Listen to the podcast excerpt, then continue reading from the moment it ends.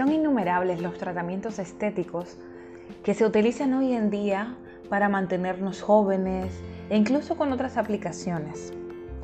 Hola, soy la doctora Mercy Taveras y en esta ocasión vamos a estar hablando sobre tratamientos estéticos, específicamente Botox. Y para ello tenemos como invitada a la doctora Stephanie Martínez. Bienvenida, doctora. Para dar inicio, antes que nada, me gustaría que nos hablara un poco sobre quién es la doctora Martínez, a qué te dedicas, dónde, cómo surge toda esta inclinación hacia la medicina estética. Muchas gracias por la invitación, Mercy. Gracias por tomarme en cuenta para seamos francos. Soy médico, soy egresada de la UAS, tengo aproximadamente cinco años de experiencia en este campo de la estética y actualmente aparte de la medicina estética pertenezco a Babor Dominicana, una marca alemana de estética. Soy de ellos su educador médico. Maravilloso, o sea que ya ustedes ven que no es cualquier persona que viene a hablar con nosotros hoy. Y bueno, pues continuando con la agenda de este podcast, eh, ¿podría hablarnos un poquito sobre toxina botulínica, que es cómo ha marcado la historia de las personas? Háblenos un poco de la, toxina, doctora. La toxina botulínica ha abierto un antes y un después en, esta, en este campo de la medicina estética. Es un tratamiento que sin dudarlo lo recomiendo para mejorar la imagen y prevenir los efectos de ese envejecimiento cutáneo. Actualmente todo el mundo quiere lucir bien, todo el mundo quiere lucir joven. El Botox o la toxina botulínica es una neurotoxina y está elaborada a partir de una bacteria llamada el Clostridium botulinum. ¿Y cómo actúa esto? Esto va a actuar de forma local mediante el bloqueo de la liberación de acetilcolina y eso se va a traducir en una parálisis muscular temporal. Ojo, temporal, o sea, no va a ser algo para toda la vida, sino es, me va a paralizar ese músculo de una forma temporal. Luego de conocer el efecto, muy pocos pacientes renuncian al Botox por su alta eficacia, por su rapidez, y es algo paradójico, es su naturalidad. Bueno, y ya que sabemos que son muchas las personas que utilizan este tratamiento, y ya sabiendo lo que es y el impacto que tiene, no solamente a nivel estético, sino también a nivel emocional, porque nos ayuda a lograr proyectar esa imagen que tenemos interna de nosotros mismos, hay personas que les ayuda a mejorar su autoestima y muchísimos otros beneficios, aparte de los usos estéticos. Pues, ¿podrías decirnos cuál es la edad ideal para aplicar este tratamiento y si tiene algún tipo de repercusión, ya sea alguna contraindicación y cuáles son sus beneficios? Hoy en día todo el mundo quiere lucir joven sin arrugas. No existe una edad ideal para comenzar a utilizar Botox. Por ejemplo, hay personas que pueden ser muy expresivas a los 20 años, que ya tienen arrugas en su rostro. Y por otro lado, podemos ver también personas mucho más afortunadas que pueden llegar a los 40 años sin una sola línea de expresión.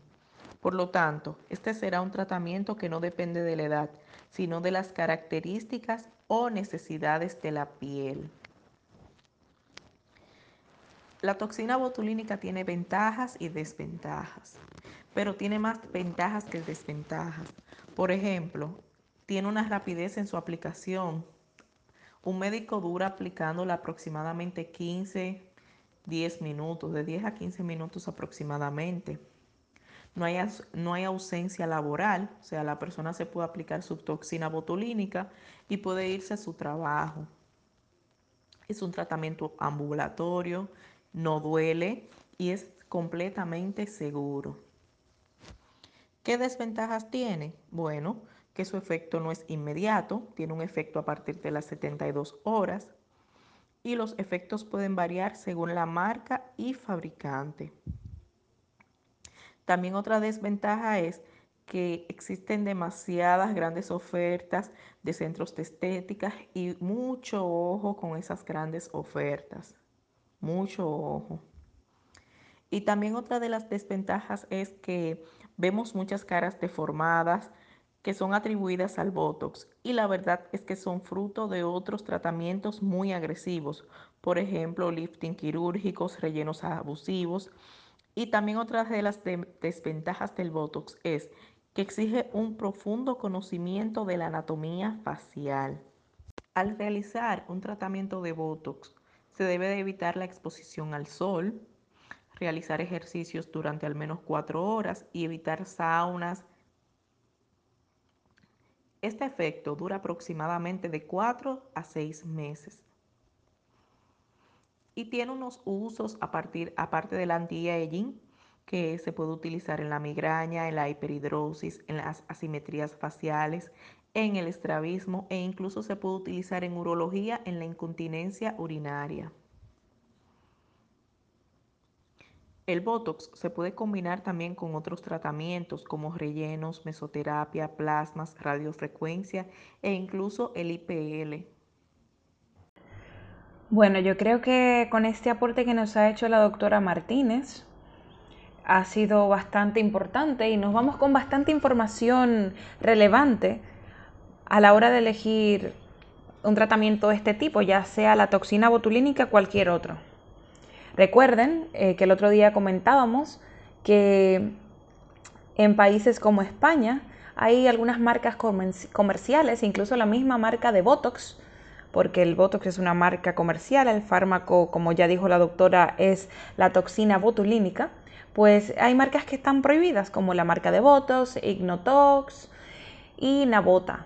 Eh, para más información, en España sobre todo, pueden visitar la página de la Sociedad de Medicina Estética, en donde siempre publican información pertinente con relación a estos tratamientos antiedad y que mejoran nuestra imagen y nuestra calidad de vida.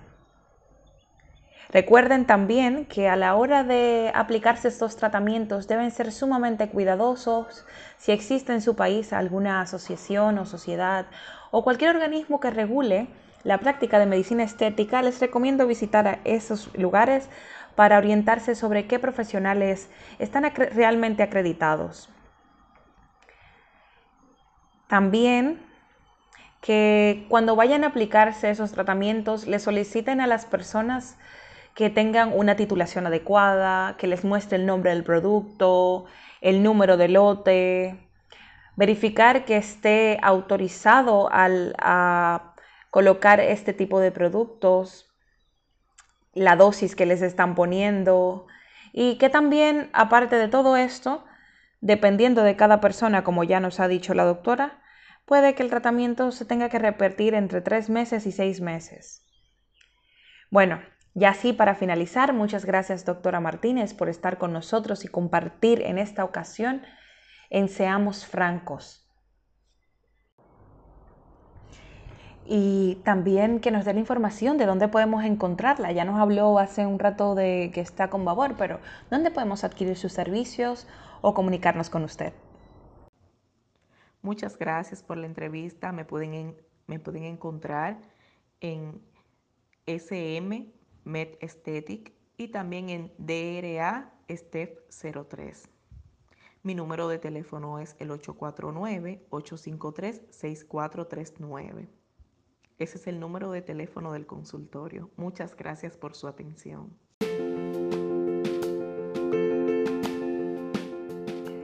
Y pues ha llegado el momento que no nos gusta, que es el momento de concluir este podcast.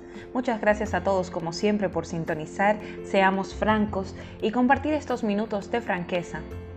En nuestro próximo podcast estaremos hablando con el doctor Emerson Rodríguez acerca de lesiones deportivas. El doctor Emerson es especialista en traumatología y ortopedia en la República Dominicana. Hasta la próxima.